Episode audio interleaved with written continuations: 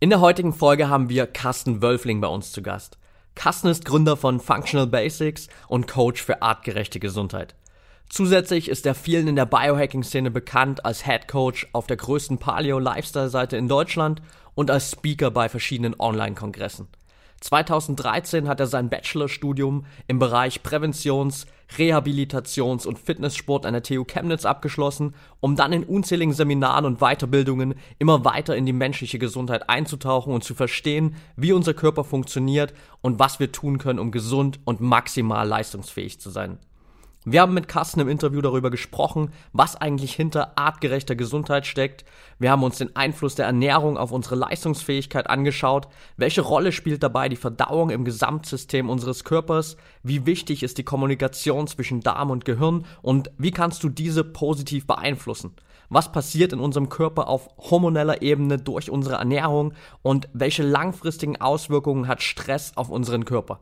Du merkst schon, da steckt eine Menge Input drin, also hör auf jeden Fall mal rein und hol dir die ganzen Tipps von Carsten. Viel Spaß bei der Folge. Willkommen zu Talking Brains, The Art of Mental Performance. Dein Podcast rund um mentale Leistungsfähigkeit, Konzentration und Schlafoptimierung. Du willst noch mehr aus dir herausholen, egal ob beim Training, im Büro oder im Hörsaal? Bleib dran und get shit done. Hi Carsten, schön, dass du heute dabei bist hier bei Talking Brains. Hi, Patrick. Lass uns direkt mal reingehen und mit dem starten, was du machst. Wenn man äh, dich zuerst googelt, wenn man auf deine Website kommt, dann liest man überall Functional Basics. Was steckt hinter Functional Basics und warum machst du das Ganze? Also Functional Basics beschreibt eigentlich nichts anderes als ähm, die funktionierende Basis von artgerechter Gesundheit. Und wenn man auf meiner Homepage mal schaut, da taucht immer wieder dieser Begriff artgerecht auf und die Leute gucken immer ein bisschen argwöhnig, wenn ich sage, ja, ich spreche über artgerechte Haltung von Mensch. Erstens Haltung, ähm, das erinnert mich eher so wie an Legehuhn äh, oder irgendwo vielleicht einen, einen Goldfisch. Aber das Spannende ist tatsächlich, wenn man sich mal die Haustiere anschaut. Jeder, was, hast du ein Haustier? Äh, aktuell nicht, aber ich hatte früher immer eine Katze. Eine Katze, also irgendwas mit Fell. Ja. Ich vergleiche das immer, man nimmt einen Goldfisch und äh, ein Felltier und tauscht das Biotop eine Woche. Ne, die Katze, die packen wir in das Aquarium, die darf aber nicht rauskommen. Ne, also klingt jetzt ein bisschen statistisch, ist nur ein Gedankenbeispiel, will nicht nachmachen. Die Katze immer so ein bisschen runterstuben und den Goldfisch, den legen wir auf den Kratzbaum. Und wir wissen beide, wie das ausgehen wird. Deshalb wissen wir, wie Tiere artgerecht leben sollten. Sollten. Ne? Und aber wie schaut Homo sapiens aus? Der kluge, denkende Mensch. Und als ich damals mich mit ganzheitlicher Gesundheit oder überhaupt erstmal Bewegung auseinandergesetzt habe, ich komme ja aus der Sporttherapie, da wird Gesundheit komplett unterschiedlich interpretiert. Ne, Der eine sitzt in einem Gerät, sitzend und schreit vor Freude. Der eine schreit, weil ihm was wehtut. Der eine schreit, weil er sich erschrickt.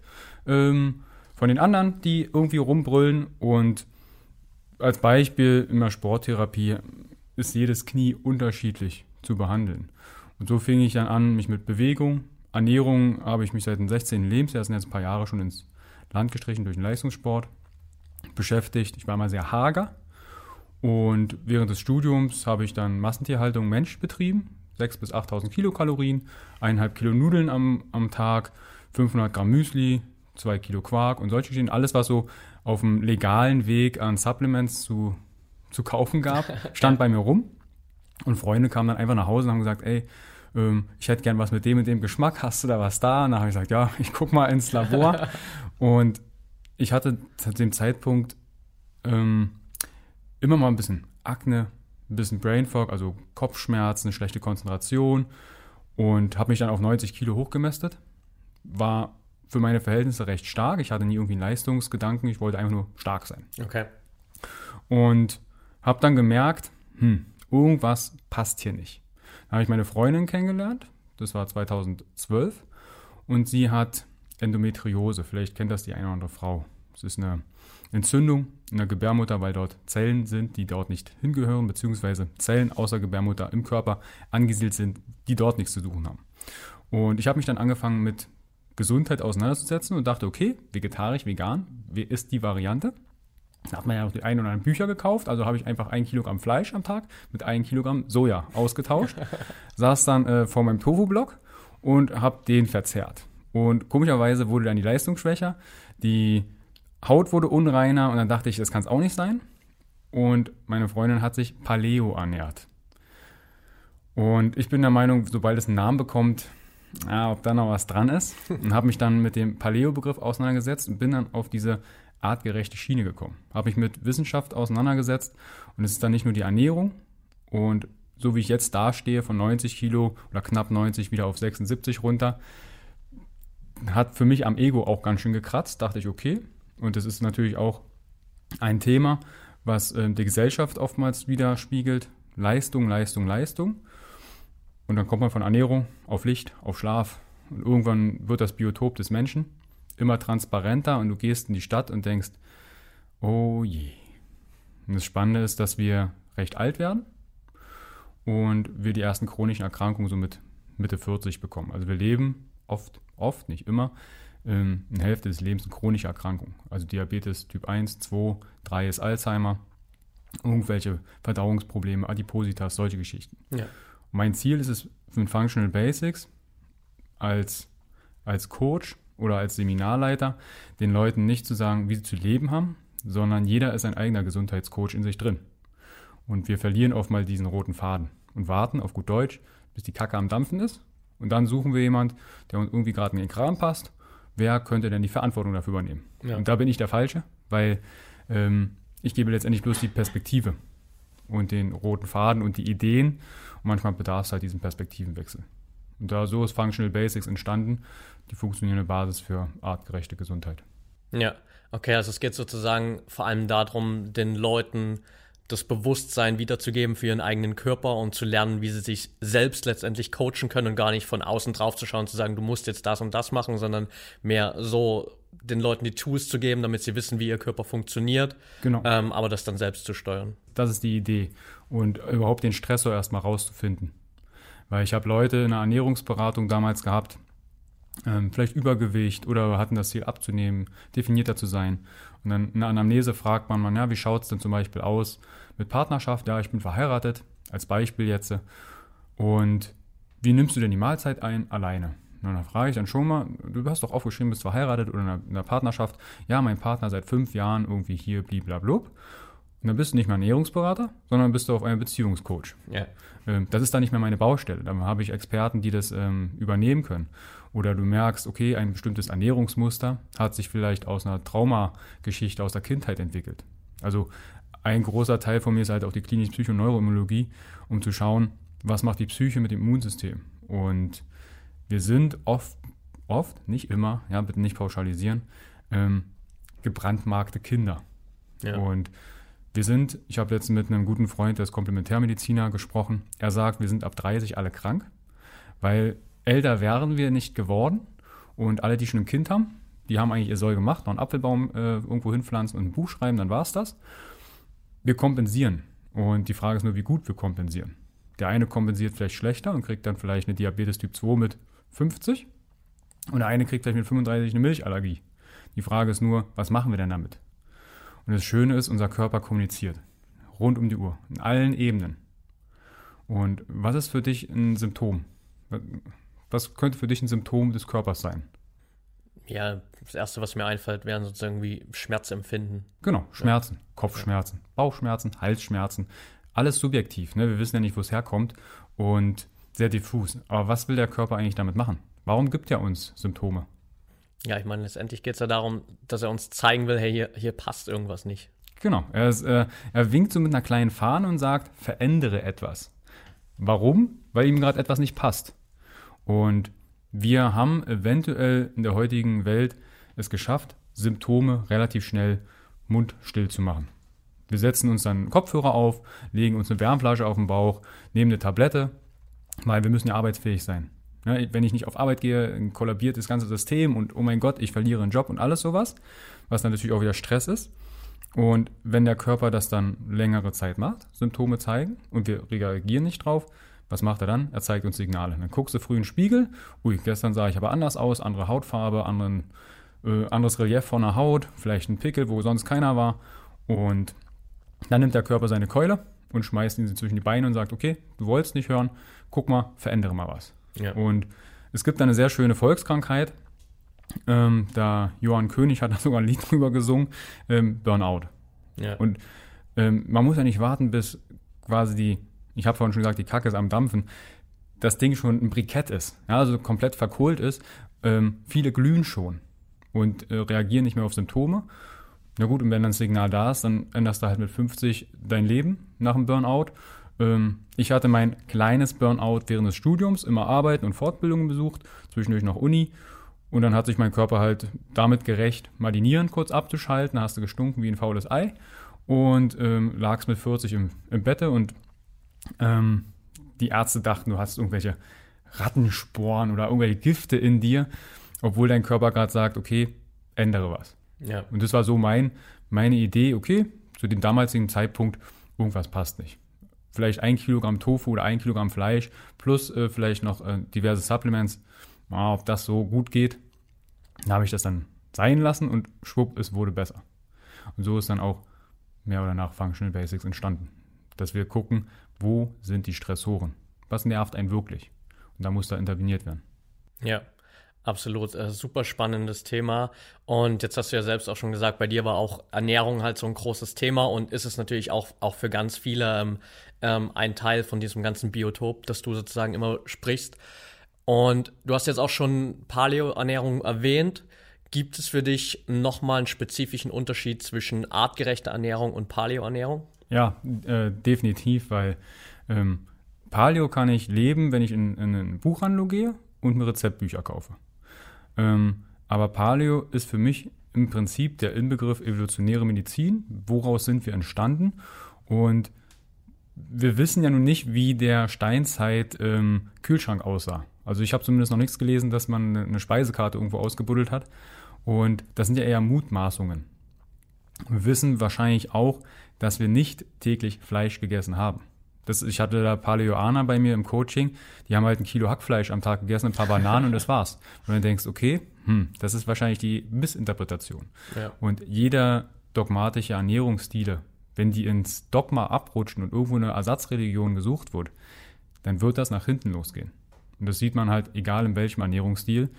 Deshalb sollte man dann schon schauen, die Ernährung sollte zu mir passen. Und wenn ich etwas esse und mein Körper dann kommuniziert durch Stuhlgang verändert sich, Farbe verändert sich, Haut verändert sich, die Konzentration verändert sich, dann ist das Lebensmittel, auch wenn es vielleicht Paleo ist oder vielleicht in einem ayurvedischen Kontext steht, nicht für deinen Körper geeignet. Deshalb da nicht eine Tabelle rausnehmen, sondern seinen Körper mal spüren. Aber viele verlieren dieses Gespür, weil der Körper so viele Symptome zeigt, schon über viele Jahre, dass man dann symptomresistent wird und dann wartet man eigentlich auf Signale. Also artgerechte ähm, Ernährung ähm, betrifft schon, ist angelehnt an Paleo, aber ich mag diesen Paleo-Begriff an sich nicht mehr so sehr, weil es halt ein bestimmtes Bild in den Augen oder in den Köpfen der Leute hervorruft. So wie vegan. Ja. Wir waren letztens auf einer Hochzeit, da hast du einen Zettel vorher bekommen, da stand drauf, wie du dich ernährst. Vegan, Okay. Paleo, vegetarisch. Nach dem Motto, wenn die Leute dann zusammengesetzt werden und dann vielleicht irgendeine Diskussion anfangen, dann geht die Hochzeit kaputt. Ja. Und, das ist dann erschreckend, weil wenn mich jemand beim Essen fragt, warum, wieso, weshalb, dann sage ich immer, erstens, weil es mir schmeckt und weil es mir gut tut. Und wenn du was drüber wissen willst, lass mich bitte essen. Ich will äh, genießen, mit Achtsamkeit jetzt quasi hier mein, mein Essen kauen, einspeicheln, schlucken und alles, was dazugehört, mich unterhalten. Und dann können wir immer noch über Ernährung sprechen. Weil das Schlimmste, was ich finde, ist beim Essen über Ernährung sprechen und über Krankheiten. Das geht gar nicht.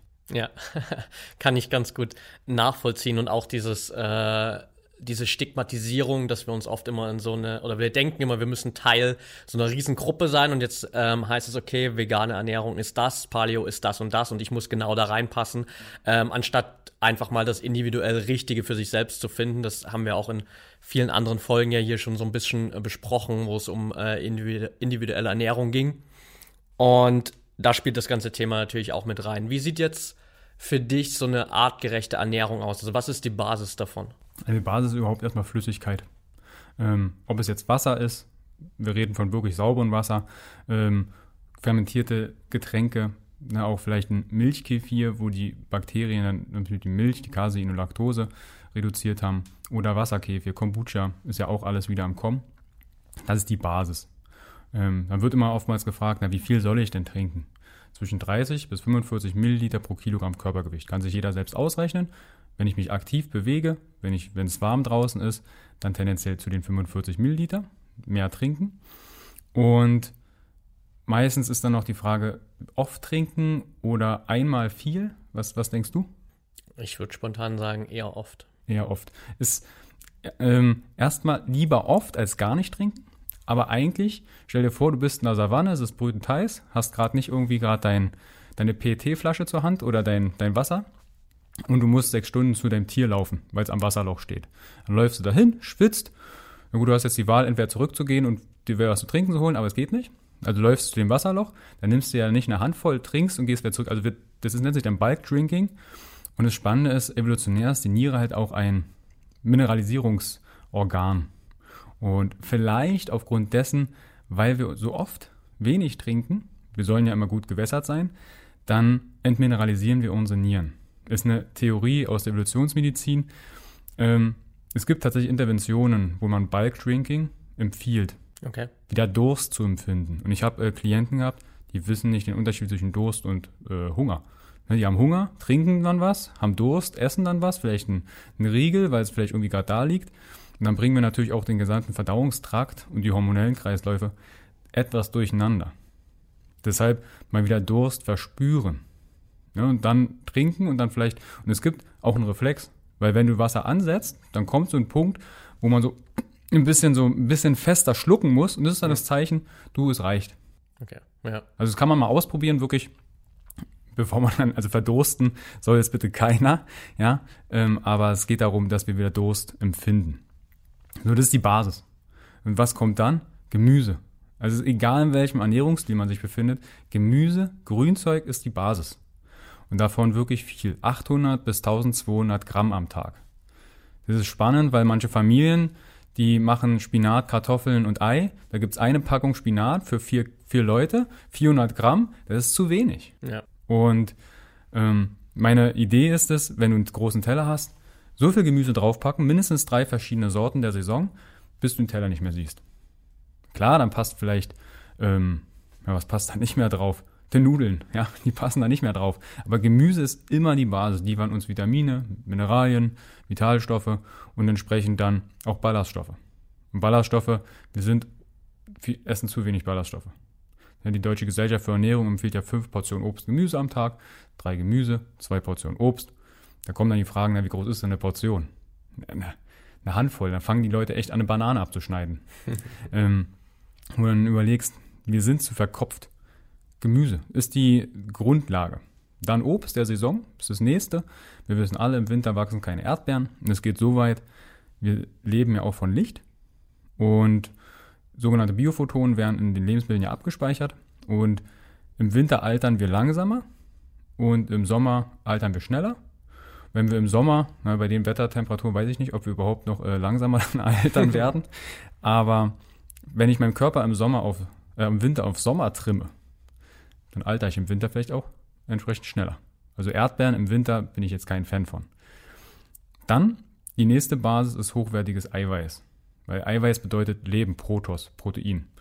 Und das, wenn ich jetzt aus Paleo-Sicht komme, okay, Fleisch. Aber da tendenziell alles, was fliegt, schwimmt und irgendwie mal Beine hatte, in artgerechter Haltung und auch nicht so viel. Ne, bin ich jetzt Bodybuilder, dann brauche ich vielleicht einen höheren Eiweiß. Aber wir haben nicht so viele Bodybuilder im, als Büroathleten durch die Gegend laufen. Ja. Wichtig ist, dass dort die Enzyme gebildet werden, die Hormone gebildet werden, dass das Herz schlägt. Ähm, man kann sich noch, ich habe viele Leute mit einem Eiweißmangel in der Beratung gehabt, weil sie sagen, okay, Nummer eins, sie wissen gar nicht, wo Eiweiß drin ist. Und dann sagen sie, ja, in meinem Brot ist Eiweiß und ja, in meiner Frikadelle, die ich dann vielleicht irgendwo frikadiert, äh, frikadiert, ja, frittiert, irgendwo in der Kantine gegessen habe. Deshalb ist Eiweiß, ich kann ja noch sagen, wie sich ein Teller dann aufbaut. Ja. Ähm, Eiweiß als Basis, auch Insekten. Also ich habe zu Hause so ein, so ein großen, großes Gerät, wo ich Insekten produziere, ungefähr ein Kilogramm in der Woche. Okay. Äh, Mehlwürmer, Das klingt vielleicht ein bisschen eklig, aber das ist so meine Antwort auf ähm, CO2-Fußabdruck, ähm, weil die Dinger verbrauchen, äh, brauch, brauchen, äh, wie sagt man? Die machen nicht so viel CO2. Genau. Machen nicht so viel CO2 und äh, haben hochwertiges Eiweiß und kleiner Platz. Fisch ist noch gesund. Ähm, ich empfehle immer mindestens dreimal die Woche Fisch, weil gerade so Omega-3-Fette, ähm, Fisch, der nicht so tief taucht und nicht so alt wird, also Thunfisch, der ziemlich groß ist, viele kleine Fische frisst, gerade was Quecksilber. Wir sind Schweine, also wir sind, wir gehen mit dem Planeten einfach nicht gut um und wir essen das letztendlich auch mit. Ob das jetzt äh, Mikroplastik ist, was man schon im Stuhl findet, oder in der Muttermilch, ähm, ob es jetzt Quecksilber und Aluminium sind, das, damit müssen wir leben. Ja? Ähm, wären wir bis 30 geworden, wäre uns das egal, dann fallen wir um und kriegen das nicht mit. Ob jetzt mit 75 dann der Alzheimer einsetzt aufgrund oder der Demenz aufgrund von Aluminium, boah, muss man halt mit abwägen. So, und dann kommen die guten Fette. Dazu zum Beispiel kaltgepresste Öle, also Olivenöl oder zum Beispiel Kokosöl. Ja, ich weiß nicht, ob Kokosöl noch gut ist. Also meines Wissens ist es noch gut. Das fand ich sonderlich regional. Und ähm, es gibt ja dann auch wieder die Dogmen, okay, ich mache Mundspülung mit Kokosöl, ich brate alles mit Kokosöl. Wir haben mehrere Öle, die wir verwenden können. Und wenn ich dann auch wieder nur auf ein Öl zurückgreife, haben wir Monotonie. Und wir leben nicht in Monotonie. Weder Bewegung noch Ernährung. Deshalb ist auch ähm, da eigentlich schon die Ernährung falsch. Ja, also man könnte sagen, artgerechte Ernährung, das war's. Aber ja. wo ist jetzt die Schoki? Wo ist der Alkohol? Wo sind die ganzen tollen Sachen? Darüber hinaus kommen dann die Nüsse, eingeweicht im besten Falle, damit sie bioverfügbar werden, also besser verdaubar. Und Samen als Topping meinetwegen obendrauf. Dann kommen Nahrungsergänzungen, weil wenn ich dann zum Beispiel in der unteren Hierarchie sage, ah, ich mag eigentlich keinen Fisch und das, mh, hm, ich habe noch nie gern Rosenkohl gegessen und ah, Gemüse ist sowieso doof, ähm, na, dann muss ich supplementieren. Da komme ich nicht drum herum. Ja. Aber manche wollen oder sehen die Supplemente eigentlich eher unten beim Wasser, so als Grundlage. Ja. Vielleicht ist das auch in die Entwicklung, dass wir irgendwo einen Teller haben, zwei Pillen drauflegen und sagen, okay, das deckt alles ab. Aber ich beiß auch gern mal und kaue gern. Weil die Zähne sitzen in einem Kiefer. Der Kiefer wird nur beständig äh, produziert mit Knochen, wenn ich Druck und Zug gebe. Wenn ich nur noch Smoothies trinke, dann spucke ich mir irgendwann den Zahnfleisch ins Smoothieglas, weil ich halt einen Kiefer nicht mehr nutze. Und darüber hinaus dann in der letzten Sparte ist dann wirklich der Luxus. Also zum Beispiel einen guten Kaffee. Wir reden von guten Kaffee. Ich habe mal von einem ähm, jemand, der Kaffee herstellt, ähm, gelernt, dass ein schwarzer Kaffee schwarz getrunken wird, weil er schmeckt. Viele ja. trinken Kaffee mit Milch und Zucker, weil eigentlich das Schwarze nicht schmeckt. Total bitter oder irgendwie ganz komisch. Also wird es verdünnt und irgendwie abgeändert und dann kann man auch gleich Milch mit Zucker essen. Ja? Von daher also Kaffee, Alkohol und ja, die Schoki, Eis und sowas. Ja. Das ist eigentlich die artgerechte Ernährung. Und wenn man jetzt einen Teller vor sich hat, das Ding voll machen mit drei Sorten Gemüse mindestens und dann ein bis drei Handteller Eiweiß, also Lachsfilet, Scholle, also wir haben ja nicht nur einen Fisch oder Hühnchen, rotes Fleisch tendenziell meiden aufgrund dessen, weil dort Aminostrukturen drin sind, die unserem sehr ähnlich sind. Und eventuell dann wenn ich dafür epigenetisch, genetisch vorausgelegt bin, Krebs entwickeln kann. Das ist jetzt keine, ich esse rotes Fleisch, ich bekomme Krebs, sondern ob man da vielleicht einen Hang zu hat. Und dann eine Handvoll oder zum Beispiel einen Löffel Kokosöl draufpacken. Fertig. Bin ich eher aktiv, bisschen mehr Eiweiß, habe ich vielleicht im Sommer ein paar Knollen ausgegraben, dann gibt es halt ein paar Knollen. So ist eigentlich die Ernährung ist total simpel. Wenn wir nicht so verkopft und dogmatisch daran gehen und sagen, aber das ist eigentlich gut und das ist schlecht, es sind immer noch Lebensmittel. Und wir betrachten viel zu oft einzelne Vitalstoffe und sagen, guck mal, Vitamin C ist dafür gut und das ist da drin. Ich würde eher so rangehen, guck mal, das ist eine Zitrone, ist gesund und da ist übrigens Vitamin C drin. Ja. Und so ist meine Herangehensweise bei Ernährung. Kurz eine Empfehlung in eigener Sache. Du willst deinen Schlaf verbessern und erholt und voller Energie aufwachen, dann habe ich jetzt ganz genau das Richtige für dich. Gerade ist das Thema besserer Schlaf und Schlafoptimierung endlich präsent in deutschen Medien und du hast deshalb exklusiv die Möglichkeit, unser Sleep Spray vergünstigt zu testen. Das Melatonin in unserem Mundspray hilft dir dabei, deine Einschlafzeit zu verkürzen und am nächsten Morgen maximal erholt und leistungsfähig aufzuwachen. Zusätzlich dazu ist das Spray super einfach in der Anwendung. Du kannst es überall mitnehmen und die Wirkung setzt schon nach 15 Minuten ein. Ich nutze es zum Beispiel jeden Tag nach dem Zähneputzen. Mit dem Code TalkingBrains20, also TalkingBrains20 zusammengeschrieben, bekommst du jetzt 20% Rabatt auf deinen Spray. Das Spray hat schon über 100.000 Nächte gerettet, war dieses Jahr bei der Fußball-WM dabei und wird von den Schalke 04 E-Sportlern genutzt, aber auch von Schlafforschern zum Einschlafen empfohlen. Nutze also die Gelegenheit, um deine Regeneration zu verbessern. Mit dem Gutscheincode kriegst du 20% Rabatt jetzt unter www.brain-effekt.com. Mehr Informationen findest du unten in den Show Notes. Jetzt erstmal weiterhin viel Spaß mit dem Podcast.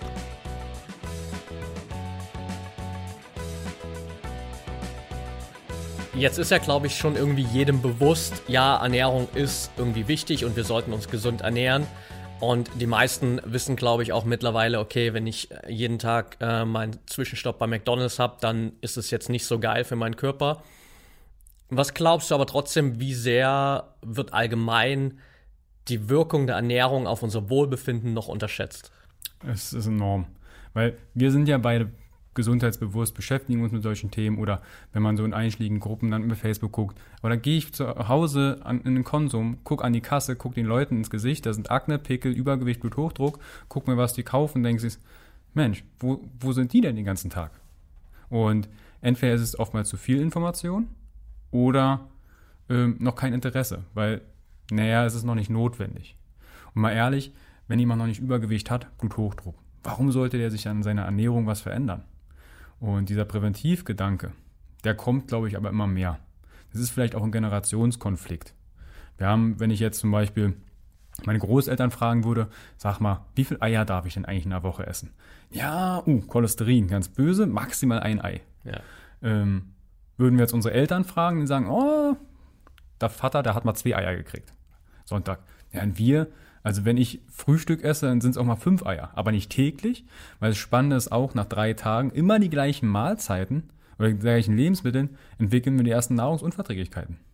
Es gab evolutionär noch nie die Gegebenheit, dass wir immer die gleichen Lebensmittel am Tag hatten. Und diese Monotonie, was wir in der Bewegung haben, geht auch auf dem Teller los. Und Nahrungsunverträglichkeiten heißt nicht, dass wir umfallen oder eine Allergie bekommen, aber das Immunsystem wird aktiv. Und diese Aktivität kostet Energie. Und die kann sich der Körper eine Zeit lang erlauben und dann muss er sich etwas Neues einfallen lassen. Weil das Immunsystem ist ziemlich kostspielig und das Gehirn ist auch kostspielig. Und wenn das Gehirn wenig Energie bekommt, ja, dann muss es sich was einfallen lassen. Dann wird das Immunsystem auch irgendwann peu à peu etwas nicht reduziert, aber verändert. Die Energieressource wird verändert. Und das ist zum Beispiel bei Stress so. Wir sind für Stressoren super ausgelegt. Artgerechter Stress ist Hunger, ist Durst, Kälte und Wärme. Ja. Und ähm, das Spannende ist, wenn wir einen Mangel haben, zum Beispiel einen Nahrungsmangel, wir haben Hunger, was machen wir dann? Wenn du Hunger hast, was hast du dann? Was machst du dann? Ja, wir suchen uns Nahrung. Und das ist verbunden mit was? Bewegung. Ja. Ein Mangel ist immer der Träger für Bewegung. Das kann, kannst du ähm, auch für die Zuhörer einfach mal ausprobieren. Eurem besten Freund oder besten Freundin die Luft wegnehmen. Mal die Nase zuhalten und den Mund zu halten. Und dann mal eine Minute warten. Die Person wird nicht ruhig da sitzen. Die sagt dann irgendwann, ist blöd und fängt an zu fuchteln. Ein Sauerstoffmangel ist ein Träger für Bewegung. Und wir haben es umgekehrt. Wir bewegen uns nicht mehr. Wir sitzen auf dem Sofa, nehmen das Handy, ähm, wählen vielleicht einen Lieferservice, der sich dann bewegen darf und der hechelt dir dann außer Atem, weil der Fahrstuhl nicht funktioniert hat, dir das Essen entgegen und sagt, oh, schon wieder Dachgeschoss. Und das ist natürlich dann ein großes Problem für unser Organismus, weil das sind Stressoren, die ist er nie gewohnt gewesen. Und jetzt kommen die peu à peu immer mehr. Du guckst auf die Straße, kleine Kinder mit Segways ne, und, und kleinen ja. Rollern. Ähm, ich hab, ich habe nie Skateboard gefahren, weil ich, ähm, weil mir das irgendwie immer ein bisschen gefährlich war und vielleicht eine einseitige Belastung. Aber die Kinder, die bewegen sich ja noch nicht mehr. Die brauchen bloß noch einen Kopf oder einen Körper vor und zurück. Ist vielleicht für die Körperwahrnehmung ganz nett, aber muskulär, gelenkstechnisch echt eine, eine Herausforderung für den Körper. Und so sehe ich dann über zehn Jahre Entwicklung, ja, wir sind auf einem guten Weg, was das Bewusstsein angeht, aber die Umsetzung Und Ernährung, wo scheitert es in der Umsetzung? Die Leute können nicht mehr kochen. Ja. Wenn ich in der Beratung bin und dann frage, na, wie schaut dann keine Zeit? Dann muss man mal das Zeitmanagement auseinandernehmen. Ich lasse die dann wirklich 24 Stunden alles klein aufschreiben, was sie wann wo machen. Und ups, guck mal, da sind ja drei Stunden Platz. Was hast du da gemacht? Gedaddelt, rumge, rumgelegen, ähm, Fernsehen, wo eh nur Schrott drin kommt und ähm, wo man fragt, hm, guck mal, nimm das mal weg und dann hast du Zeit zum Vorbereiten. Dann gehe ich mit denen auf den Markt, dann gehe ich mit denen einkaufen, dann kochen wir auch gemeinsam, weil eine Beratung geht nur so gut, wie sie es in die Praxis umsetzen können. Und wenn sie sagen, ich habe zehn Minuten Zeit zum Essen, dann wird halt zehn Minuten entsprechend Essen gemacht. Und dann muss man entsprechend auch vorbereiten. Es geht alles. Es gibt auch Fertiglebensmittel, die sind partout nicht gleich schlecht. Ne, da muss man bloß mal drauf gucken. Und wenn die Person dann sagt, okay, ich möchte abnehmen, dann muss man schon mal auf die Energiebilanz gucken. Und ja, deshalb ähm, immer fragen, ja, darf ich auch mal mogeln beim Essen? So Cheat Days. Ja. Wenn ich fünf Tage vielleicht 3000 Kilokalorien einspare und am Wochenende eine Wodkaria gehe, mich voll saufe und mir dann vielleicht genau an diesem Wochenende diese Kilokalorien zurückhole und dann wieder draufbaue, dann sieht die Waage Montag anders aus. Deshalb vielleicht täglich ein Stück Zart-Bitter-Schokolade essen am Abend oder am Tag, anstatt halt immer diesen Verzicht, weil Verzicht ist auch Stress. Und genauso ist es halt dann mit, wenn ich dogmatisch, vegetarisch, vegan, Paleo, ich lasse jetzt Getreide weg. Aber vielleicht ist ein Sauerteig gar nicht so verkehrt. Den hat man damals am Körper getragen im Winter, damit er warm bleibt, weil er so wertvoll war. Ja. Und heute essen wir das Turbobrötchen aus dem Bäcker und haben nach zehn Sekunden vergessen, dass wir das gegessen haben. Wir haben uns nicht bewegt. Und bezüglich Bewegung, ich weiß nicht, Lactoferrin, habt ihr das schon mal im Podcast? Ist ein nicht, Immunsystemregulator. Ja. Und wir hatten in der PNI damals ein Gespräch geführt.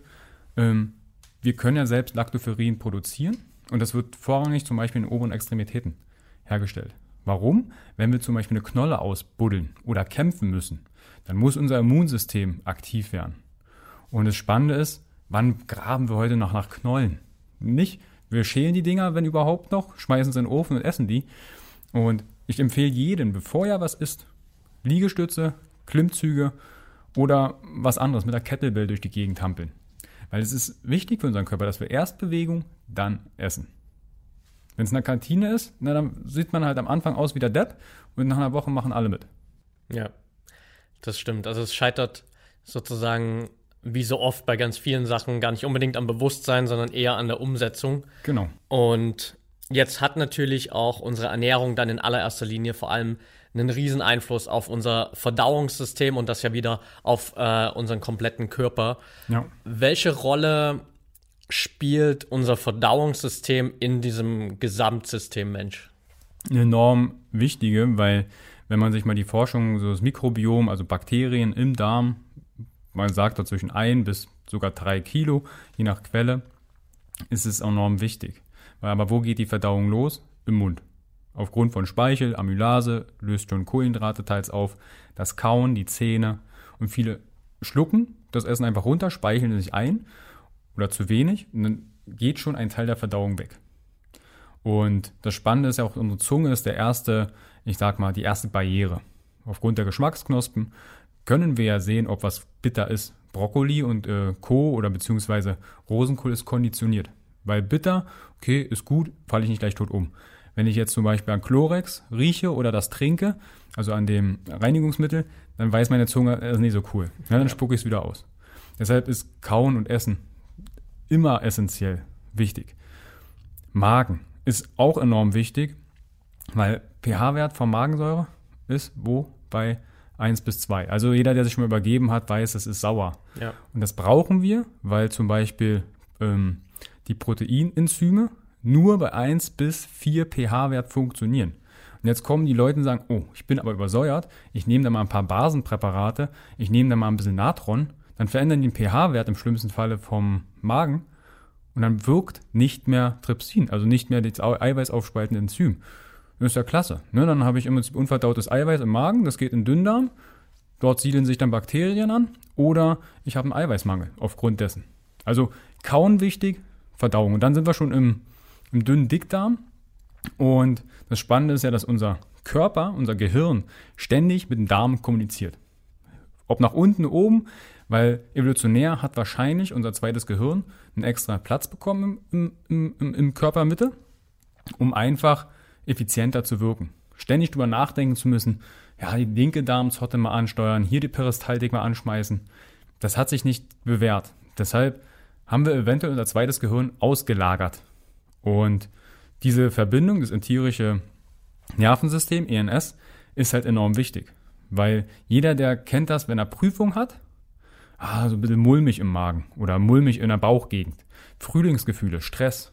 Es hat einen Einfluss auf unseren Darm und aufgrund der Kommunikation, da sind ungefähr 100 mal mehr Nervenzellen in der Darmwand als im Rückenmark. Und das ist spannend, weil wir das wahrnehmen. Deshalb ist es so wichtig, Nummer eins, was wir essen und wie wir essen. Ob wir gestresst essen. Und Stress und Darm spielt eine wahnsinnig dichte Rolle. Wir schimpfen immer über das Gluten, ja, Zonulin öffnet die Tight Junctions, die Türsteherfunktion. Aber es macht Stress auch. Wenn jetzt jemand an einer Hotdog-Bude steht, gestresst, schiebt sich den Hotdog mit Weizen äh, gerade hinter, dann nicht hingehen und sagen, oh, hier, das Weizen ist ganz böse und dein Job ist scheiße und alles. Vielleicht ihn mal anfassen, mal drücken und sagen, du, du hast gerade eine stressige Zeit, hatten wir alle mal, geht weg. Weil ja. was produziert er, wenn er gedrückt wird, gestreichelt wird? Oxytocin. Oxytocin, Bindungshormon und das ist so wichtig. Und unsere Gesellschaft hat was inzwischen entwickelt? Kuschelpartys. Die Leute ziehen sich ein Kuschelkostüm an, gehen anonym auf Partys und kuscheln, weil wir einfach nicht mehr genügend Oxytocin produzieren. Und das fängt bei der Selbstliebe an. Ja. Und das ist auch eine Intervention, beziehungsweise wo ich dann beim Coaching frage oder in Seminaren Partnerschaft XY. Und dann bist du bei der Ernährung, die kommen in der Ernährungsberatung, denen fehlt aber eigentlich Liebe. Und wir sind super am Kompensieren. Als Beispiel, wenn wir eine super Bewegung haben, wir gehen täglich trainieren. Ja gut, dann gehe ich halt auf einmal zum Meckes oder esse eine Pizza. Das kann ich recht gut dann kompensieren. Andersrum genauso. Ich achte auf alle Lebensmittel, die ich esse, biologisch, alles regional und Co. Aber Bewegung ist scheiße. Ich habe mich noch nie gern bewegt. Geht auch gut. Bei, wenn beides aufeinander fällt, schlechte Ernährung oder ungünstige und keine Bewegung sehen wir ab und zu mal auf der Straße, das passt nicht zusammen. Aber etwas Alleiniges, wenn wir keine Liebe bekommen, dann gehen wir kaputt. Ob es Selbstliebe ist, ob ich mich in den Spiegel betrachte und sage, okay, gefällt mir nicht, aber hey, das ist die Natur. Ja, ein Huhn, was das vom Spiegel stellt, insofern es sich überhaupt erkennt, ist, ist glücklich. Ja, weil es ein Huhn ist, weil es lebt. Und wir sind so missmutig mit unserem Leben, weil wir dann Stressoren produzieren und dann öffnen sich die Tight Junctions und dann bekomme ich vielleicht auch Casein rein, dann bekomme ich vielleicht Lektine oder andere Allergene in meinem Körper und dann muss ich reagieren. Und dann reagiert das Immunsystem. Deshalb ist Stress auf Darmebene ein Riesenthema, glaube ich. Das wird das nächste, ja, das ganze autogenes Training und sowas, Meditieren. Ja. Ne, geht immer mehr, aber ich habe verschiedene Meditationskurse im, in einem neuen buddhistischen Zentrum bei uns in Leipzig gemacht und du kannst auch beim Essen meditieren. Es geht um Achtsamkeit. Und viele sind mit Gedanken beim Essen ganz woanders oder wenn sie laufen. Es, es rattert in meinem Kopf. Ne, und Meditation, das, was wir als westliche Leute darunter verstehen, ist mal die Gedanken loslassen. Aber es geht ja eigentlich um Erleuchtung, um Spiritualität. Um das ähm, das zu erkennen, für was man eigentlich da ist. Und viele sind dafür da, um im Hamsterrad zu erkennen, oh, sie sind gerade auf dem Weg der, der Karriereleiter nach oben und von außen denkst du, dann lauf mal.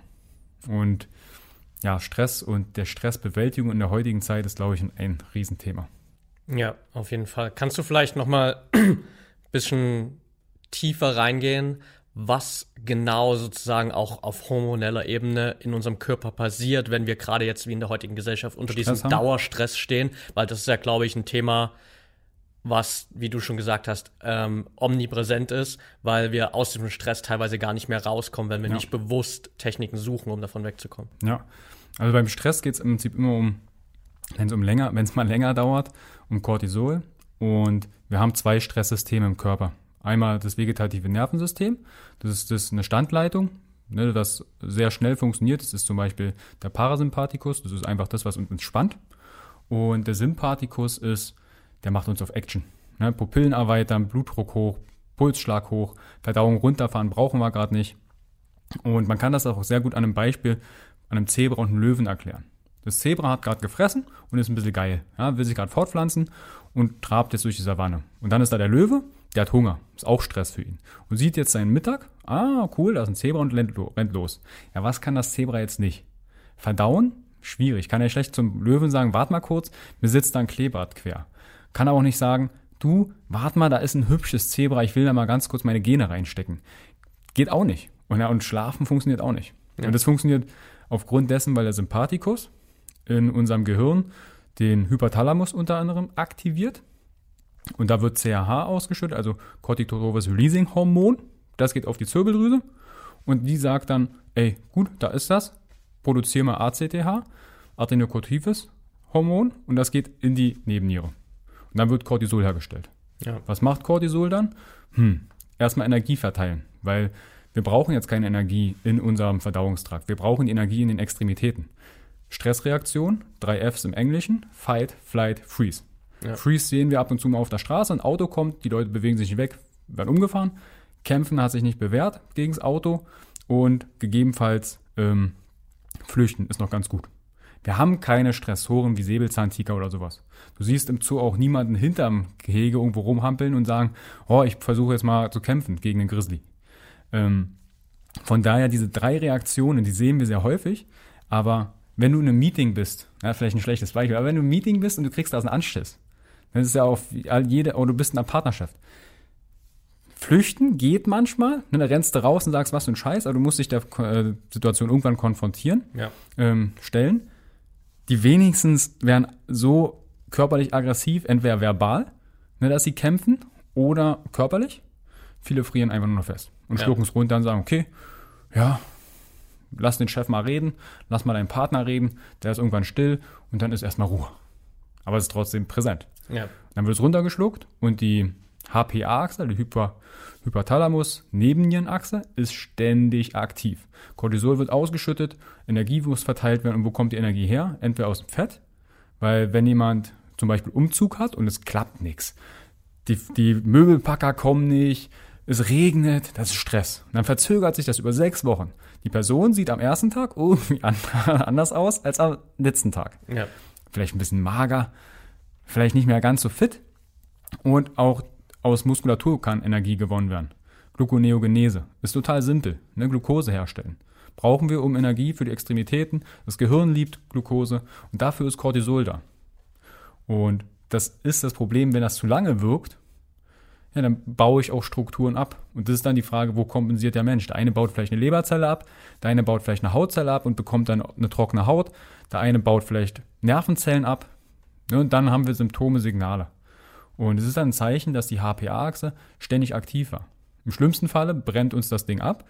Also die Nebenniere wird dann zum Beispiel cortisolresistent, kriegt das nicht mehr mit oder andere Zellen werden cortisolresistent und dann ja, haben wir das sogenannte Adrenal Fatigue Syndrom, Nebennierenschwäche. Und das Cortisol ist aber auch überlebenswichtig. Es geht immer ums Überleben. Schmerz und irgendwelche anderen Geschichten, die der Körper zeigt. Unser Körper will uns nie ärgern. Er will uns immer beschützen.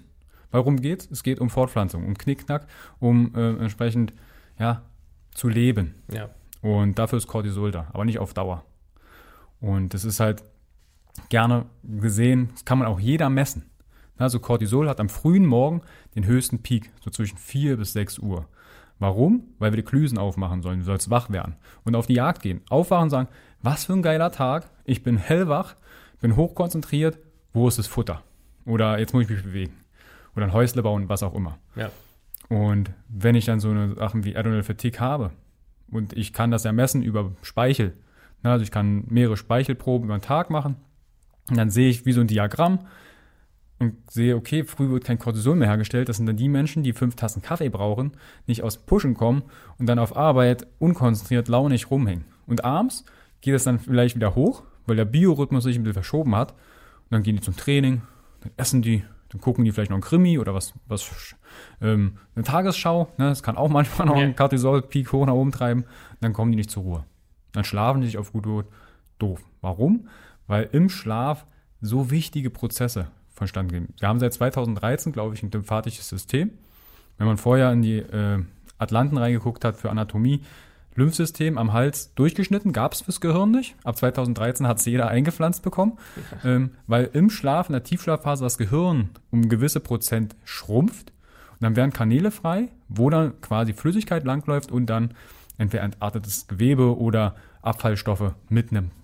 Komme ich nicht in die Tiefschlafphase, weil ich vielleicht einen Cortisolpeak habe, weil ich einen, ja, einen Stress habe, dann schlafe ich mich blöd. Dann wache ich früh auf, bin Matsch in der Birne und sage, oh, okay, irgendwie bin ich nicht ganz heller. Und das mache ich eine Woche, zwei Wochen, ein Monat, fünf Jahre. Ja, und dann suchst du dir einen Therapeuten und denkst, was ist da schiefgelaufen? Ich kann mich jetzt nicht konzentrieren. Ich kann mich jetzt, jetzt wache ich irgendwie nachts auf. Aber vielleicht waren die Störungen schon über Symptome viele Jahre da. Das ist ein, ein, ein Appell, den ich auch an meinen Leuten immer gebe. Achtet auf eure Gesundheit. Einmal im Jahr fahren die Leute zum TÜV. Dann wird ausgedellt, da wird ausgewechselt. Unser Körper arbeitet 24, 7, rund um die Uhr für uns. Auch wenn wir am Wochenende die Füße hochlegen. Ja. Und theoretisch jeden Tag so einen kleinen Mini-TÜV in Form von der Ernährung, von der bewussten Bewegung. Ähm, Ego-Time, 30 Minuten nur für einen selber, ohne Partner. Und wenn man Musik macht, Musik hört, in der Nase bohrt, ist total egal. Es muss einen selbst berühren. Und das ist enorm wichtig. Vergesse ich die 30 Tage einmal am Tag, ist der nächsten Tag eine Stunde. Wenn das nicht reicht, muss ich einen Tag nur für sich selber sein. Und das sind gute Mechanismen, um dann Stress auch mal zu kanalisieren. Gerade das Thema Adaptogene zum Beispiel. Ja. Wir nehmen einfach die traditionelle ayurvedische Medizin oder die TCM und schmeißen sie in die westliche, so nach dem Motto, ich nehme jetzt ein Adaptogen, zum Beispiel Reichi oder Cordyceps ähnliches und bin stressresistenter. Das heißt aber nicht, dass ich dann mehr hasseln kann oder mehr, mehr arbeiten kann. Das ist ja eigentlich genau umgekehrt. Weil wann werden Adaptogene eigentlich eingesetzt? Wenn krank sind. Ist nicht so, klar, Curry und sowas kann ich auch verwenden. Aber das Problem ist tatsächlich, wir suchen diese, wie kann ich den Eisberg noch mehr ausreizen? Ja? Und dann brennst du halt einfach später ab. Deshalb ist meine Idee, Supplements, ja, in stressigen Phasen, wenn ich weiß, ich habe einen Peak, habe eine Projektarbeit abzugeben, ein neues Produkt oder ähnliches, dann kann das ja mal Sinn machen. Aber manche scheppern das prophylaktisch schon rein, so nach dem Motto, ja, ich werde unsterblich. Keiner ist unsterblich. Und ich habe viele Meditationskurse besucht im Bereich ähm, Sterben. Und wenn man sich mit dem Tod auseinandersetzt, ist das wichtig, weil keiner lebt endlich. Und alles, was wir machen, ist eigentlich dem Tod zu entrinnen. Aber das geht nicht. So, so schrecklich, wie es eigentlich für manche klingt. Deshalb im Hier und Jetzt zu leben. Wir planen und nehmen das, um noch älter zu werden. Wir haben vielleicht Menschen geboren, die 120 werden. Aber das Leben, was wir jetzt haben, ist heute, jetzt in dem Moment, wo wir jetzt einen Podcast aufnehmen. Ne, jetzt achtsam ja. hier stehen und zu sagen, okay, wir können uns hier unterhalten und das anderen mitteilen. Das ist im Hier und Jetzt sein. Und das ist, ist auch Stressbewältigung, wenn man sich mit solchen Themen auseinandersetzt. Ja, also letztendlich können wir, glaube ich, mitnehmen, dass dieses ganze Thema Stress eine Riesenbelastung ist für den Körper äh, mit multiplen Auswirkungen, die wir in verschiedensten Formen irgendwie immer wiedersehen, von denen du schon jetzt ganz viele angesprochen hast und ja. vor allem darum geht, dass wir immer wieder bewusst eigentlich auf einer täglichen Basis, wie du gesagt hast, so kleine Räume schaffen, wo wir runterkommen, wo wir uns ja. entspannen können, um von diesem Dauerstress wegzukommen. Ja, es ist am Anfang, am Ende alles ein Stress. Man muss jetzt gucken, was den Stress auslöst und wo ist der Stressor. Kann auf Arbeit sitzen, kann zu Hause im Bett liegen, kann aber auch ähm, eine Entzündung im Körper sein oder das fehlende Mikrobiom im Darm weil ich vielleicht eine Kaiserschnittgeburt war. Dann kann ich mich damit beschäftigen und dann ändert man diesen Stressor oder vielleicht die, die Ursache kann man vielleicht nicht immer ändern. Als, als letztes Beispiel vielleicht ein Trauma in der Kindheit hat einen Einfluss auf die Psyche. Weil dann suche ich vielleicht Liebe, weil ich die vielleicht in der Familie nicht bekommen habe. Und wo bekomme ich sie dann? Vielleicht in einem Suchtverhalten. Fresssucht, Spielsucht, ähm, Tabak. Aber das befriedigt mich nicht auf Dauer. Und das endet auch wie eine HPA-Achse, dass ständig Cortisol ausgeschüttet wird. Und das ist, das ist tragisch. Und dann hilft keine Ernährungsberatung, dann muss ich eine Familienaufstellung machen. Aber die Leute müssen das erstmal sehen, welche Möglichkeiten habe ich überhaupt. Und das ist das, was Functional Basics oder was ich im Prinzip mit den Seminaren und mit den Vorträgen den Leuten mitgebe. Dass sie verstehen, du bist nicht allein. Du bist ähm, in einer Gesellschaft, wo es ähnliche Fälle gibt. Und deshalb sind wir Menschen geworden weil wir Empathie empfinden können, weil wir weil wir in der Gesellschaft leben, von Menschen abhängig sind, Liebe empfinden können. Und das ist so wichtig für uns, weil das uns am Ende ja zum Menschen macht und eigentlich auch zum gesunden Menschen. Ja, absolut. Jetzt hast du schon ein paar Mal von der HPA-Achse gesprochen und der Verbindung zwischen Darm und Gehirn. Wie kann ich jetzt gerade vor allem aus Ernährungsperspektive gesehen meine HPA-Achse positiv beeinflussen? Tatsächlich erstmal in Ruhe essen. Mindestens 20 Minuten ohne Ablenkung. Kein Handy, kein Buch, keine Musik. Wirklich mal gucken, was liegt da auf meinem Teller, was liegt da in der Schüssel, wie schmeckt das. Mal wirklich längere Zeit kauen. Also zwischen 20 und 30 Mal. Entschleunigt auch. Ähm, dann zum Beispiel Ballaststoffe essen. Das ist auch enorm wichtig, weil wir damit als Präbiotika unsere Darmbakterien füttern. Und die wiederum mit unserem Gehirn kommunizieren. Wenn wir die ungünstigen Darmbakterien haben, weil zum Beispiel Darmbakterien sollen unter anderem den Darm sauer machen. Lactobacillen, Bifidobakterien, solche Geschichten. Und habe ich das Gefühl, das haut nicht hin, dann macht man vielleicht mal einen Stuhltest und guckt, okay, pH-Wertverschiebung, vielleicht habe ich ja Bakterien dort drin, die dort nichts hinzusuchen haben. Deshalb Gemüse essen, Gemüse, Gemüse, Gemüse. Das können wir ja so eine Endlosschleife zusammenschneiden, Gemüse. ähm, und vielleicht auch, wenn mal probiotische Lebensmittel, also solche wie Sauerkraut, Kimchi, Kombucha, solche Geschichten, dass man die entsprechend im Alltag einbaut. Gerade in der Winterzeit sind wir mit fermentierten Sachen durch den Winter gekommen. Mehr Vitamin C, Ballaststoffe, B-Vitamine durch die Bakterien, weil wir halt Sachen fermentiert haben. Am besten da ähm, mal die Oma oder die Großeltern fragen, die haben vielleicht noch Sauerkraut in einer Tonne getreten. Ja. Wir machen das ganz clean in einem Bügelglas, aber es ist immer noch das gleiche Kraut und es tut uns gut. Solche Geschichten kann man dann zum Beispiel nutzen. Sicherlich auch Meditation. Ähm, bei der Ernährung versuchen auf, auf Fette zu gehen. Zum Beispiel Avocados, ist jetzt nicht besonders regional, aber Nüsse rotierend, also nicht jeden Tag eine Packung Mandeln, sondern wir haben ja verschiedene Nüsse. Fisch verzehren. Wenn man jetzt keinen Fisch mag, sagt man, okay, dann nimmt man vielleicht Algen, dass man zumindest das Omega-3 mit reinbekommt. Solche Geschichten sollte man definitiv mit einbinden in die Ernährung. Okay, also wirklich ähm, bewusst Alternativen suchen, viel Abwechslung reinbringen. Und da kommen wir eigentlich noch zu einem anderen Thema, das gerade für mich auch äh, super interessant ist und wahrscheinlich auch für viele von unseren Zuhörern, weil wir bekommen auch immer wieder super viele Fragen, so, hey, was ist eigentlich euren ganzen Produkten drin? Ähm, ist das drin, das drin? Weil gegen dieses und jenes bin ich allergisch und ich sehe es zum Beispiel auch gerade bei meiner Freundin, die erst vor kurzem einen äh, Lebensmittelunverträglichkeitstest gemacht und dann waren halt so Sachen wie dabei wie äh, Soja, Casein, Tomaten, glaube ich noch. Was ist aus deiner Perspektive heraus ähm, der Blickwinkel auf diese ganzen Unverträglichkeiten? Zum einen Monotonie. Monotonie. Ähm, ich habe inzwischen viele Unverträglichkeitstests mit Leuten gemacht. Ähm, und wenn man das mal mit einem Verzehrsprotokoll, so sieben Tage Wochenprogramm, ähm, was man selbst aufschreibt, wann habe ich was gegessen, dann sieht man da viele Rel ähm, ähm, Korrelationen. Dass man sagt, guck mal, du hast jetzt jeden Tag Weizen oder Getreide. Und jetzt auf einmal hast du eine Unverträglichkeit gegen Getreide. Das spüre ich nicht, aber es zeigt mir das Blutbild. Ja. Das Immunsystem zeigt mir das. Und das hat eine, die Lösung ist, mal in den Darm reinzuschauen. Man muss jetzt nicht das komplette diagnostische Programm fahren und sagen, okay, wir müssen jetzt alle Bakterien untersuchen. Aber es ist ein Zeichen, dass sogenannte das Leaky Gut, ein löchriger Darm, eventuell schon vorhanden ist. Also nicht eventuell ist es vorhanden, weil es Stoffe in den Körper lässt, die noch nichts dort zu suchen haben. Von daher ist es erstmal die erste Aufgabe, das Leaky Gut zu, zu schließen und die Sachen ähm, zu meiden, die entsprechend diese Entzündungen provozieren. Das wäre dann erstmal das, was alles rot gemarkert ist äh, auf dem Unverträglichkeitstest und natürlich dann vielleicht schon mal auf das ein oder andere Glutenchen ähm, meiden. Ja. Das sollte man dann definitiv mal abklären und mal 30 Tage eine Eliminierungsdiät machen, aber dann nicht äh, die nächsten 10 Jahre das beibehalten, sondern sukzessive mal essen, dann nicht gleich zum Döner gehen und alles essen, sondern mal dann wirklich bewusst ein Brötchen verzehren, wenn es zum Beispiel um Gluten oder Soja ist, dann lasse ich Soja mal weg. Vielleicht deine Freundin auch mal einen fermentierten Soja, also Tempeh, Misonato probieren ja. lassen.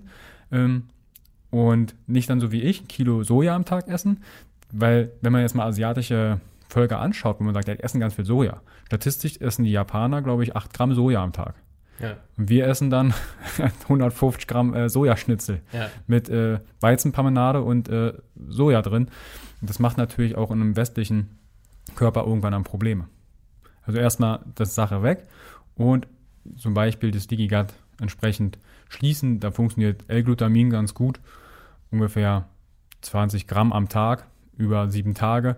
Gegebenenfalls die Verdauung fängt im Magen an, habe ich schon gesagt, wegen Magensaft. Wenn der zu basig ist, ähm, auch Stress kann zum Beispiel den Magensäure entweder ansteigen lassen oder auch reduzieren. Und viele haben eher zu wenig Magensäure. Was natürlich auch blöd ist, weil der eine oder andere hat vielleicht schon mal Heliobacter pylori gehört, den Magenpilz. Man geht davon aus, den hat jeder, aber aufgrund der Säure kann er nicht wachsen. Ist das dann quasi nicht mehr so sauer, es ist feucht, es ist warm, optimale Lebensbedingungen für so einen Pilz, na, dann gedeiht er dort. Und das Problem ist, der gärt. Da entstehen Gase, der kürzeste Weg gewinnt, also stoße ich auf. Und dann gehe ich zum Arzt. Oh, Sie haben Sodbrennen. Na, vielleicht, hm, wir, wir reduzieren mal die Magensäure. Und dann habe ich ein schönes Umfeld für einen Heliobacter pylori und habe immer noch entsprechende Sodbrennerscheinungen, obwohl ich kein Sodbrennen wie in klassischer Definition habe. Und dann habe ich eine eingeschränkte Eiweißverdauung, solche Geschichten. Dann, wenn ich sowas habe, Enzyme nehmen. Also Verdauungsenzyme. Ja. Kann man zum Beispiel bei Papaya-Extrakte oder Ananas-Extrakte zusätzlich die Verdauung ankurbeln. Das würde ich dann, wenn das Leaky Gut, zum Beispiel mit Glutamin, dich nicht komplett beheben lässt, definitiv Enzyme noch dazugeben für eine bessere Verdauung. Ja, okay, also sozusagen die Sachen erstmal ganz weglassen, eine Weile pausieren, ja. Stück für Stück wieder einführen und gegebenenfalls, wenn es dann immer noch nicht ganz weg ist, mit Enzymen nochmal ja. nachhelfen. Beziehungsweise dann wirklich innerhalb der 30 Tage, wo man das Lebensmittel weglässt, dann wie so eine, ich nenne es mal nicht Darmsanierung, weil das viele dann missinterpretieren, sagen erstmal alles raus und alles aufbauen, sondern der Darm muss dicht sein. Er muss, das ist ein Entgiftungsorgan. Selbst wenn ich jetzt zum Beispiel eine Entgiftungskur mache, ähm, wie auch immer die ausschaut, wenn der Darm nicht geschlossen ist, dann, dann löse ich Gifte ab in den Darm, die sollen raus, oder ist ein Loch wieder zurück in den Körper, dann habe ich wieder Entgiftungserscheinungen. Und deshalb der Darm, der ist so wichtig. 80 Prozent des Immunsystems sitzen da, Bakterien liegen dort. Das Ding muss funktionieren. Wir fühlen uns so wie unser Darm. Ja. Und wenn dem es nicht gut geht, geht es dem ganzen Körper nicht gut. Absolut. Und Jetzt beeinflussen wir ja da sozusagen auch extrem gerade das ganze Thema, das wir immer bespielen, diese ganze mentale Leistungsfähigkeit. Ja. Du hast gerade vor kurzem erst dein, dein neues Seminar gestartet, äh, Brain Food 2.0. Ja. Was ist für dich Brain Food und was macht er in unserem Körper? Also Brain Food ist eigentlich 2013 mal entstanden, ein normales Ernährungsseminar, acht bis zehn Wochen, waren Teilnehmer, wir haben zusammen gekocht und ich habe quasi denen was über Ernährung erzählt und oder über artgerechte Ernährung. Und dann entstanden Fragen. Ja, wie verhält sich das denn mit dem Darm? Wie hält es denn dem Schlaf? Ich kann das hier nicht kochen und habe eine Allergie. Und dann habe ich Monat für Monat immer neue Themen mit reingenommen. Und dann war das kein Ernährungsprogramm mehr, sondern ein Lifestyle-Programm. Dann habe ich mir überlegt, okay, bevor ich den Leuten erzähle, wie sie was machen, erkläre ich ihnen doch einfach, wie es funktioniert. Und so ist das Brain Food 2.0 Seminar aufgebaut. Ich kann Ihnen noch nicht sagen, wie lange es geht, weil ich äh, täglich neue Inhalte hinzufüge. Ähm, ich mache quasi Leute zum eigenen Gesundheitscoach. Das, ich träume von einer ähm, Zeit, wo die Leute, bevor sie zum Arzt gehen, in sich reinhorchen und reinspüren, okay, wo habe ich vielleicht hier ein Problemchen? Was kann ich machen? Und ich bin ein großer Fan von den drei M's, messen, machen, messen. Erstmal testen, weil wir haben, wir haben ja kein, kein Messinstrument, welche Darmflora habe ich gerade oder wie hoch ist gerade mein Magnesium im Blut oder im Serum oder in der Zelle. Deshalb erstmal messen. Habe ich Mangel? Habe ich vielleicht eine, eine, eine Verschiebung im Darmmilieu? Dann muss ich etwas verändern und dann messe ich wieder. Und das bringe ich den Leuten im, im Brain Food Seminar bei, dass man über Diagnostik, zum Anfang vielleicht ein Nahrungsunterträglichkeitstest, muss nicht echt große Stuhlflora-Test sein, ähm, zu schauen, welche Nahrungsmittel sollte ich denn definitiv mal weglassen. Und dann erkläre ich Ihnen im Prinzip über Evolutionsmedizin, über funktionelle Medizin, was in ihrem Körper passiert. Da ist schon eine Ernährung, eine angelehnte Paleo-Ernährung bei, was aber nicht heißt, dass sie Paleo leben müssen. Also wir werden da auch eine vegetarische Woche mitmachen, wo ich Rezepte entsprechend liefere, dass sie mal gucken, okay, jetzt habe ich hier einen fleischfreien Tag oder fischfreien Tag, wie überstehe ich den? Und wir reden über intermittierendes Fasten, wir reden über Schlaf. Also ich habe letzte Woche, glaube ich, eineinhalb Stunden Schlafvideo abgedreht, Okay. wo wir, glaube ich, alles über Schlaf, wo ich alles über Schlaf reingepackt habe. Ähm, was es in meinen Augen zu wissen gibt mit Blaulicht und solche Geschichten. Ähm, über Stress sprechen wir, über Verdauung, Energieumsatz, dass die Leute halt wissen, wenn sie eine Brigitte aufschlagen, also die Zeitschrift, und da steht gerade ganz vorne, hat meine Freundin festgestellt, vorne steht, ähm, dass du fett und krank bist, wieder abnimmst, dann kommst du in den Rezeptteil. Guck mal, wenn du das isst, dann passiert gar nichts im Körper und ganz hinten hast du dann deine Abnehmprodukte. Also es ist echt klug äh, äh, gestaltet, so eine Zeitung, dass die Leute da reingucken und sagen, was für ein Schmarrn. Ja. Und sich mit dem Körper wieder auseinandersetzen. Das ist, das ist Brain Food, dass wir das Gehirn mit brauchbaren, leicht handelbaren Informationen und Tools füllen, dass, dass sie mit ihrer Gesundheit achtsamer umgehen. Das ist Brain Food. So ist die meine Idee. Ja. Das kann sein, dass das mal ein Jahresprogramm wird, keine Ahnung, weil ja jedes Mal neue Informationen und äh, Inhalte mit reinkommen. Aber das Ziel ist dann im Januar damit mal ja, zu starten. Als geschlossenen Videokurs zum Beispiel.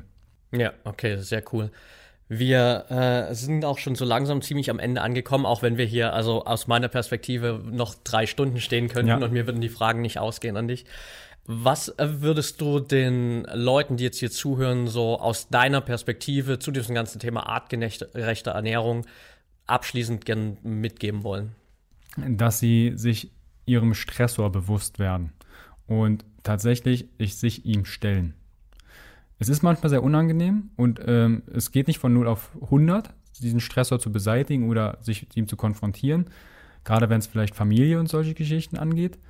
Aber es gibt für jedes Problem mindestens eine Lösung. Und man kann die Lösung in Betracht ziehen oder man kompensiert.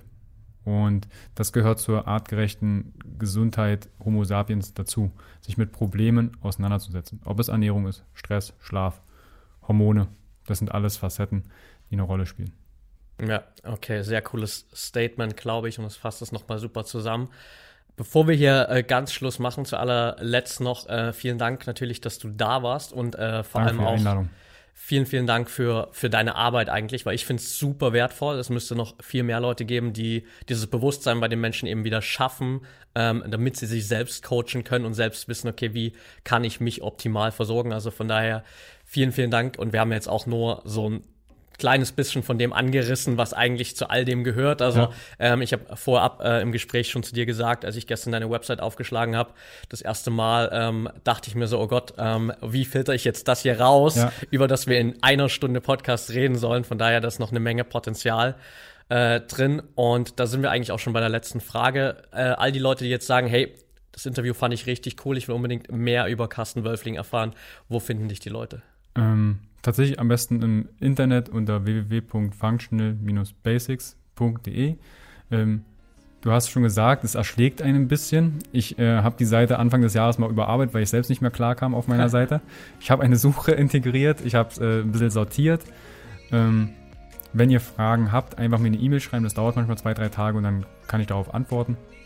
Oder bei Facebook, mir diverse Gruppen bin ich auch äh, mit vertreten, einfach um mal Perspe Perspektiven anzubieten. Genau. Okay, perfekt. Das packen wir natürlich auch alles in die Show Notes. Da kann jeder nochmal reinschauen. Auch von meiner Seite eine Riesenempfehlung dafür. Und dann war's das für heute und wir hören uns beim nächsten Mal wieder. Ciao.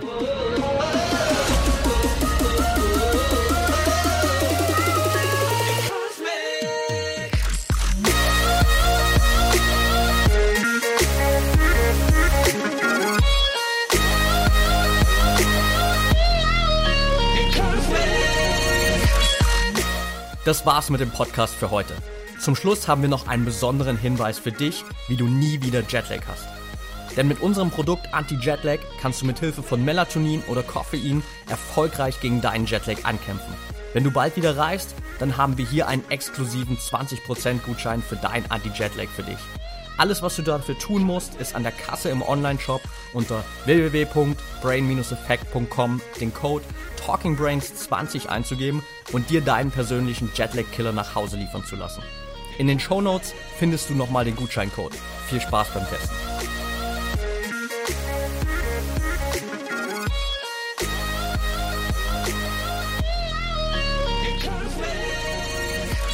Du hast Ideen für spannende Gäste rund um das Thema mentale Performance oder zu unserem Podcast, dann schreib uns gerne eine Mail unter podcast at brain-effekt.com. Wir freuen uns auf deine Nachricht.